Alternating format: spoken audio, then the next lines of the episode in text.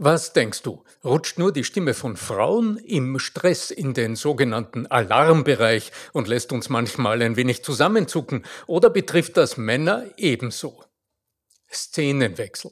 Ob du jetzt als Patient mit Beschwerden oder Symptomen in der Ordination des Arztes vorsprichst oder ob du so wie ich vor drei Jahren geschwächt in der Klinik liegst, wenn es um die Stimmen von Ärztinnen und Ärzten geht, welche Qualitäten wünschen wir uns da ganz besonders?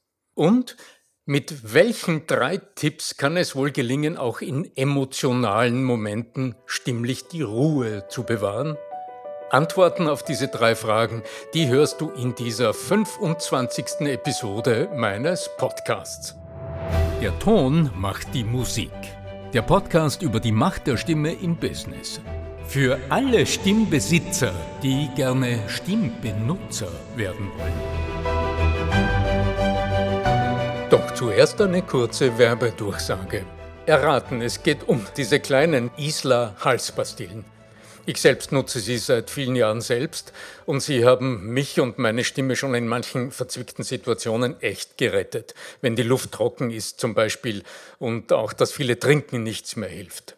Durch ihre spezielle Form übrigens kannst du sie während des Sprechens im Mund behalten. Sie kleben magischerweise am Gaumen fest. Super praktisch. Deshalb heißt es mit Fug und Recht, wer seine Stimme braucht, braucht Isla. Die Isla Halspastillen gibt's in vier Geschmacksrichtungen: Isla Moos, Mint, Ingwer und mein Lieblingsgeschmack Cassis. Als wertvolles Medizinprodukt erhältst du die Isla Halspastillen rezeptfrei in allen Apotheken. Eine Probepackung ist für dich reserviert. Den Link dazu findest du in den Show Notes und auf arno-fischbacher.com slash podcast. Fehlt nur noch ein wichtiger Hinweis. Über Wirkung und mögliche unerwünschte Wirkung dieses Medizinprodukts informieren Sie Gebrauchsanweisung Arzt oder Apotheker.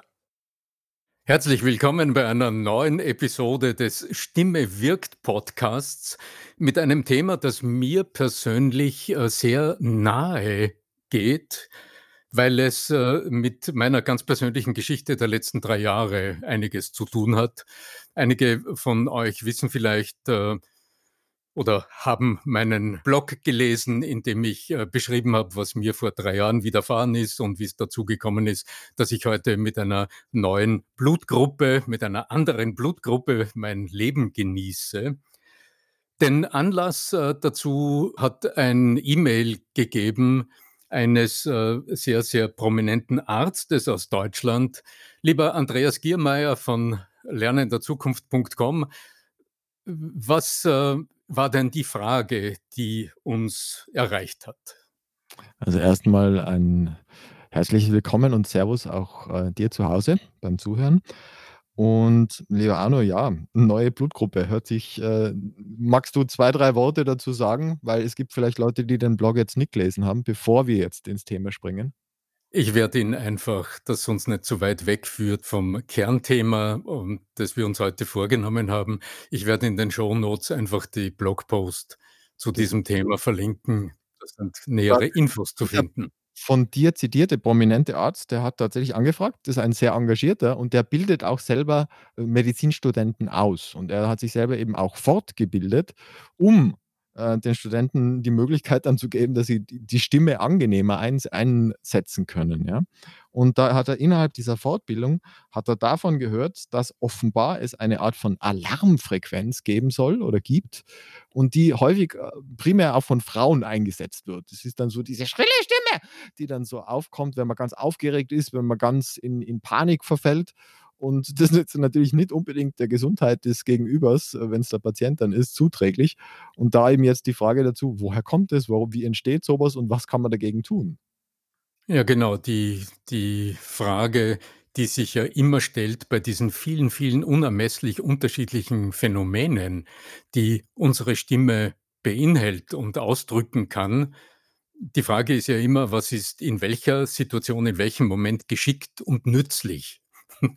Und insbesondere jetzt in der Arzt, äh, Ärztin-Patientensituation, da ergeben sich äh, viele unterschiedliche Situationen, in denen die Stimme ganz sicher auch ganz verschiedene Ausdruckswirkungsweisen äh, braucht, um das zu erreichen, was, ähm, was du als Ärztin oder als Arzt gerne erreichen willst, dem, dem Menschen gegenüber, der dir hier anvertraut ist. Die Frage, die hier gestellt ist, die bezieht sich aber auf ein Spezifikum, also die Alarmfrequenz oder der Alarmbereich der menschlichen Stimme. Das ist in der Tat etwas ganz Besonderes. Und da stellt sich ja zuerst mal die Frage, was ist das eigentlich? Und wieso? Ähm, also das hat schon einen guten Hintergrund, dass ähm, unser Fragesteller auch einen Kontext herstellt zwischen der Frauenstimme und diesem Alarmbereich. Da muss man mal grundsätzlich mit einem Missverständnis aufräumen, denn ich mache mich oft ein bisschen lustig über dieses Missverständnis auch in meinen Seminaren und in meinen Coachings, weil äh, Frauen ja gerne unterstellt wird, ihre Stimme würde im Konflikt halt einfach schnell so nach oben schnellen und irgendwie schrill werden. Wenn du aber jetzt ganz genau hinhörst in einer Konfliktsituation, wenn Mann und Frau sagen wir mal, ein Gespräch führen und ein, ein, ein heikles Thema berührt wird und die beiden dann irgendwie halt in so eine, naja, in eine etwas strengere Diskussion geraten und die Diskussion zu einem Streit wird, weil ein heikler Punkt berührt wird und der Streit eskaliert. Naja, mal ganz oberflächlich gesagt, was sagt denn dann gerne der Mann zur Frau? Mhm. Ja, vielleicht hast du auch so eine Vorstellung, also aus meinem aus meinen Seminaren, also Ja, d jetzt d nix. der erste Satz, den ich da höre, der ist: „Schrei nicht so. Warum schreist du jetzt so?“ Ja, Ja. sagt der Mann zur Frau, ja?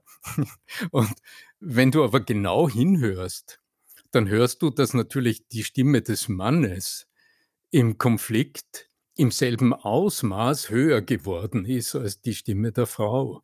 Es fällt nur nicht so auf wahrscheinlich. Na ja, ähm, man braucht gute Ohren, aber das Heikle daran ist, dass die Frauenstimme einfach, weil sie der Natur entsprechend im Durchschnitt ja deutlich höher ist als die Stimme des Mannes, früher in diesen festgelegten Alarmbereich der menschlichen Stimme hineingerät Mhm. und dadurch tatsächlich im Gegenüber Alarmsignale auslöst. Mhm. Mhm. Wenn wir ein bisschen auf die Sprache schauen und mal schauen, was Alarm eigentlich das Wort Alarm, woher das kommt. Soweit ich es verstehe, ist es ein Lehnwort aus dem Französischen. Alarm, also zu den Waffen.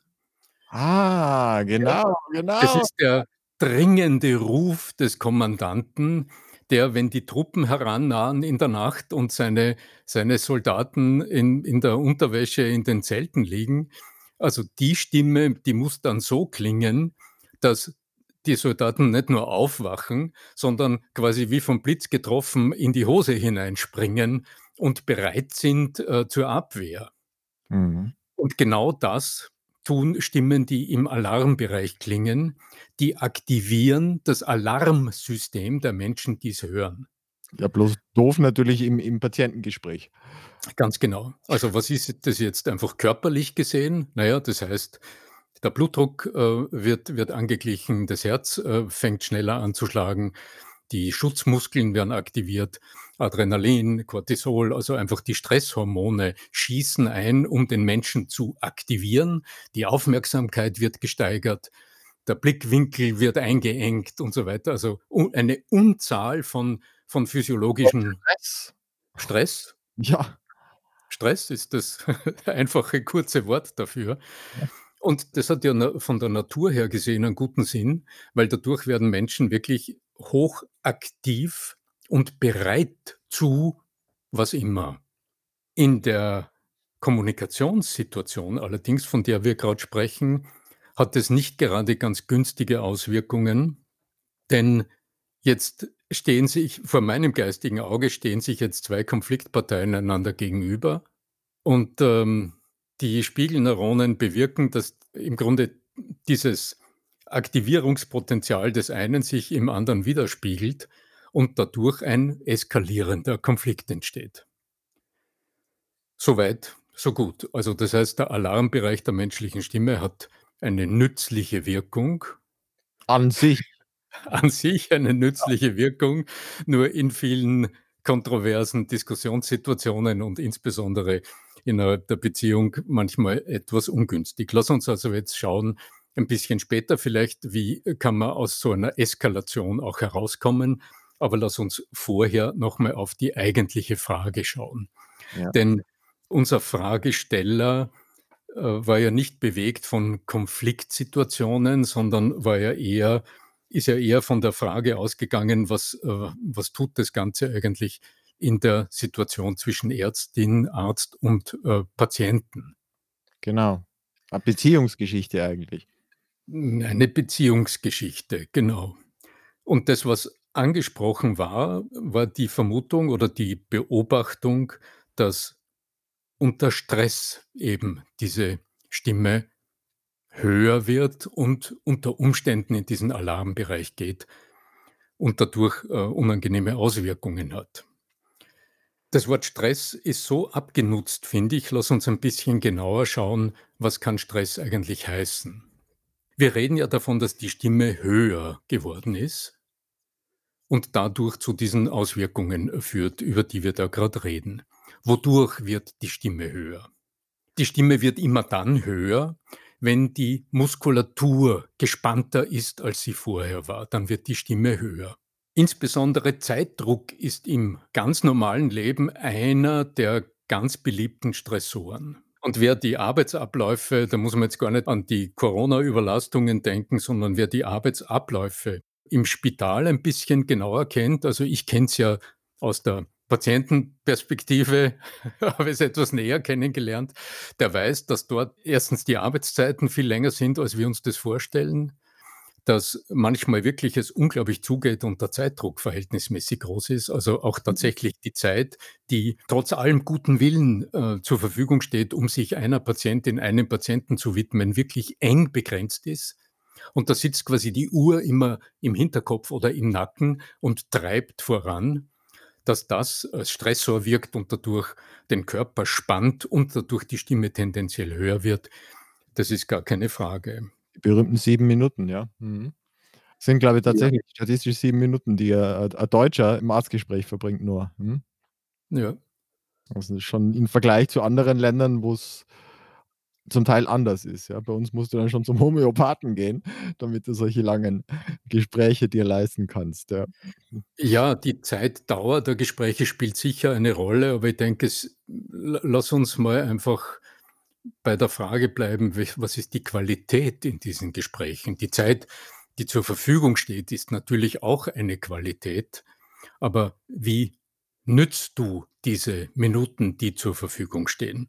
Also was drückt denn jetzt eigentlich, wenn du als, als Ärztin, als Arzt an ein Patientenbett trittst? Denn nehmen wir mal die Kliniksituation. Was drückst du in deiner Stimme denn auf alle Fälle aus, ob du es willst oder nicht und ob du es weißt oder nicht?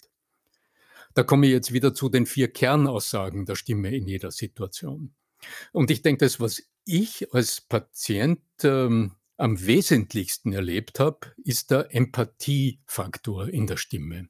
Was heißt das aber genau?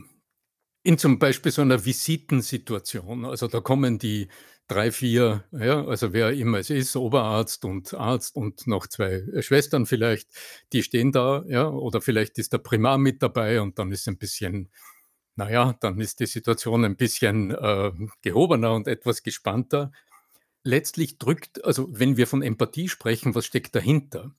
Im Grunde steckt die innere Bereitschaft des Arztes dahinter, dem Patienten zuzuhören. Mhm. Und jetzt spielt der Zeitdruck eine Rolle. Denn wenn ich weiß, dass ich nicht wirklich ein langes Gespräch führen kann, dann führe ich das Gespräch auch so, dass die Chance also, dass die Gefahr, ich sage es mal so, gar nicht so groß wird, dass der Patient lang anfängt zu erzählen, weil dann laufen wir relativ rasch aus dem Zeitruder raus. Die innere Einstellung formt aber den Ton, die Tonalität der Stimme.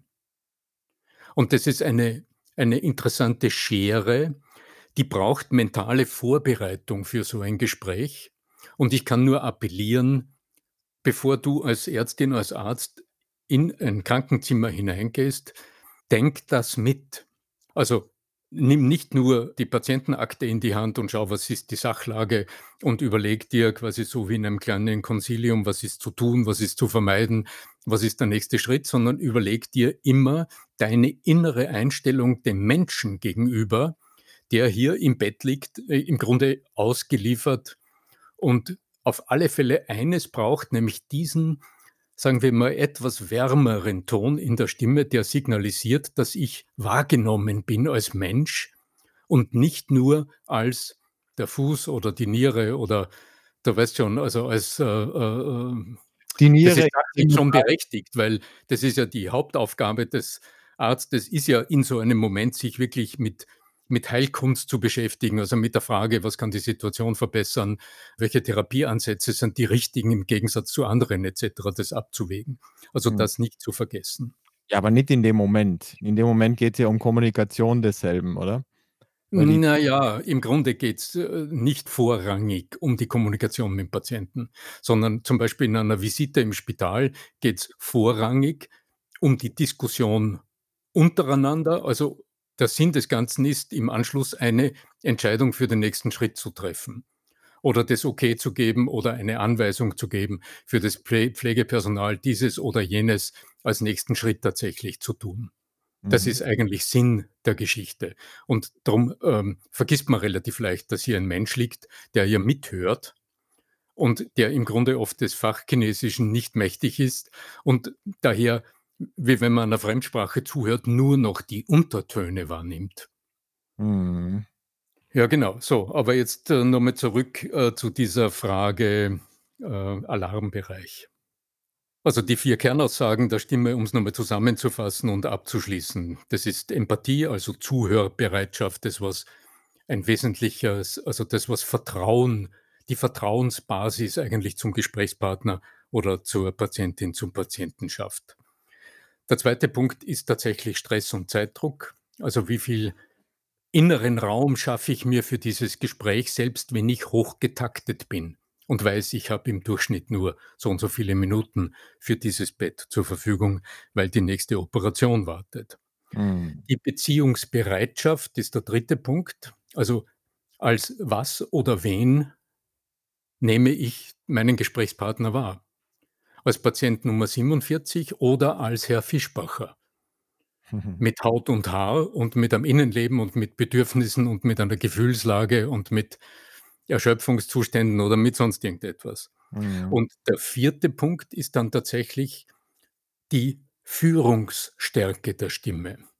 Also wenn es um Compliance geht, also um wie delegiere ich so, dass der andere tatsächlich tut oder denkt, was nützlich ist.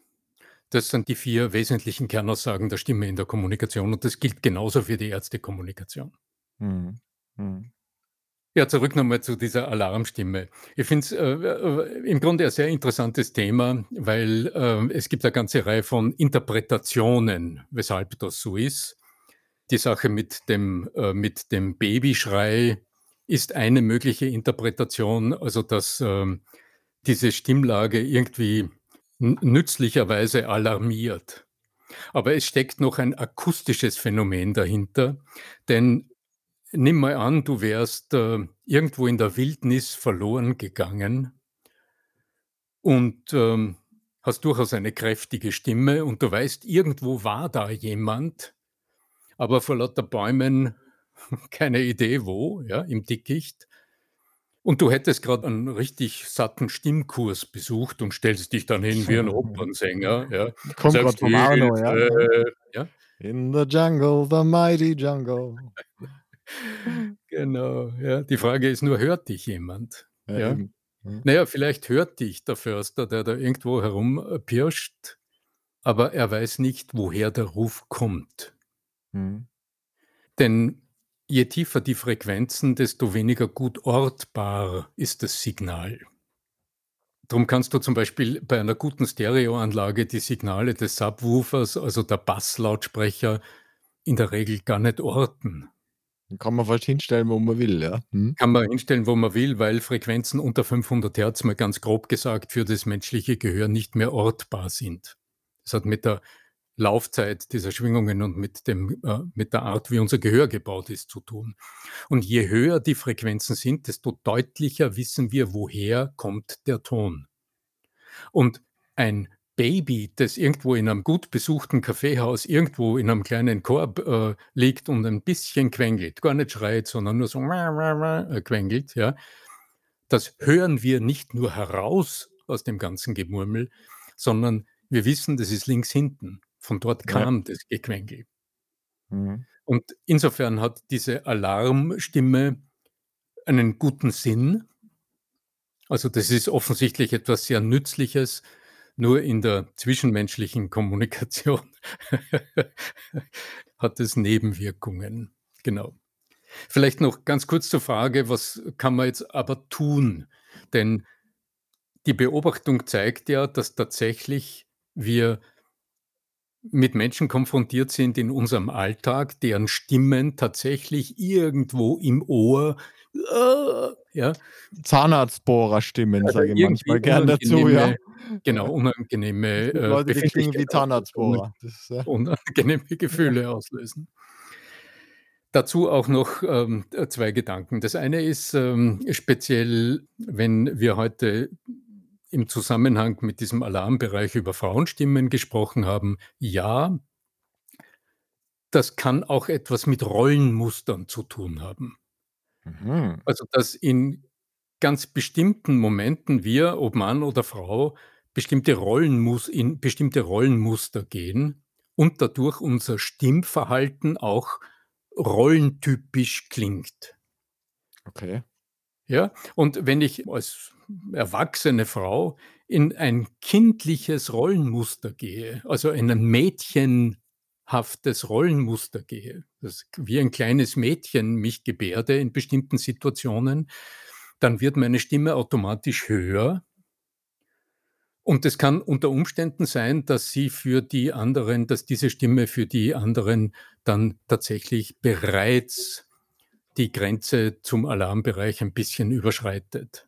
Dann ist es gar nicht bös gemeint und dann hat es mit Stress genau genommen gar nichts zu tun, sondern einfach nur mit einem Rollenmuster zu tun. Dieses Paris Hilton hohe Quietschen, ja? Ja, Ja. das hat ganz verschiedene Ausprägungen. Es gibt auch ein Stimmverhalten, kulturbezogenes Stimmverhalten. Stimm also, das Verhalten der Stimme wird ja gewissermaßen durch Zuhören weitergegeben.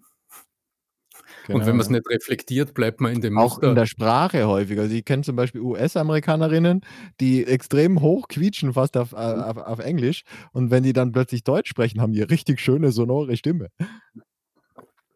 Ganz Ja, spannend. und du wirst auch in manchen, äh, ländlichen Gegenden Österreichs wirst du Frauenstimmen hören, die ganz akzentuiert in der Kopfstimme die Kopfstimme nutzen. Also, den die Kopfstimme nutzen, das gibt's auch im Balkan.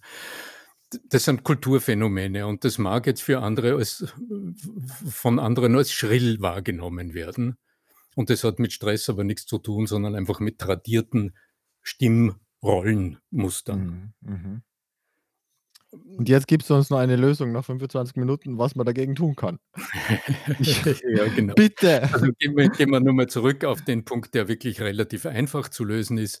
Wenn's tatsächlich um Stress geht, also, Mhm. wenn's darum geht, dass du aus irgendeinem Grund in einer Situation unter Zeitdruck stehst, unter Druck stehst oder thematisch unter Leistungsdruck, unter Erfolgsdruck stehst und deine Stimme wird hoch und, äh, wird geht in diesem Bereich, dann achte 1. auf deine Körperwahrnehmung. Das heißt, der Schlüssel heraus aus diesem ganzen Muster geht nur übers Selbstbemerken. Also, der 1. Schritt ist, setz dir somatische Marker. Das wäre so der Begriff, der Fachbegriff dafür. Schau mal, wo erlebst du, wo spürst du in deinem Körper diese Spannungen besonders stark? Vielleicht auch wenn du sogar in der Lage bist zu hören, wie du dann klingst, wäre das auch ein möglicher Marker. Mhm. Und sobald der Marker meldet: „Hoppla, Handlungsbedarf“, dann spüre deine Spannungen im Körper. Also, spür mal nach, wo spannt's. Und ab dem Moment gilt das Sense-Focusing-Prinzip, also in dem Moment, in dem du auf deine Körperwahrnehmung fokussierst, also zum Beispiel nachspürst, wie gespannt deine Schultern sind, wie eng der Brustkorb gerade ist, wie flach du atmest und du spürst für einen kurzen Moment dort hinein, dann wirst du erleben, dass in dem Moment sich die Spannung transformiert. Die Körperspannung nachlässt und dass durch das pure Wechseln in die Körperwahrnehmung die gespannten, die stressgespannten Muskeln losgelassen haben und in dem Moment hat sich deine Stimme verändert, ist dein Stimmton weicher, wärmer, deutlich tiefer geworden und deine Stimme rutscht wieder eher in diesen angenehmen Eigentonbereich der menschlichen Stimme, ganz egal, ob du Frau oder Mann bist und ob deine Stimme an sich eher höher oder eher tiefer ist, das spielt dann gar keine Rolle. Wir reden hier also von Emotionsmanagement über Sense Focusing, also über das bewusste Nutzen der Wahrnehmung. Die eigene Einstellung zu überprüfen ist ein zweiter von drei möglichen Zugängen, also zu überprüfen, wie stehe ich dem Menschen gegenüber, mit dem ich kommuniziere. Unter Umständen auch eine Frage der mentalen Vorbereitung. Dazu käme auch die Frage, in welchem Rollenmuster befinde ich mich dem anderen gegenüber. Aber der dritte große Bereich hat mit der räumlichen Psychologie etwas zu tun. Ui, jetzt wird spannend, ja. Etwas ganz Einfaches. Schau einfach, wie bist du deinem Gesprächspartner, deiner Gesprächspartnerin gegenüber ausgerichtet. Und speziell, wenn es stressig wird und sich diese Stressphänomene zwischen zwei Personen spiegeln, dann wirst du mit ziemlicher Sicherheit erleben, dass du dem oder der anderen gegenüber bist.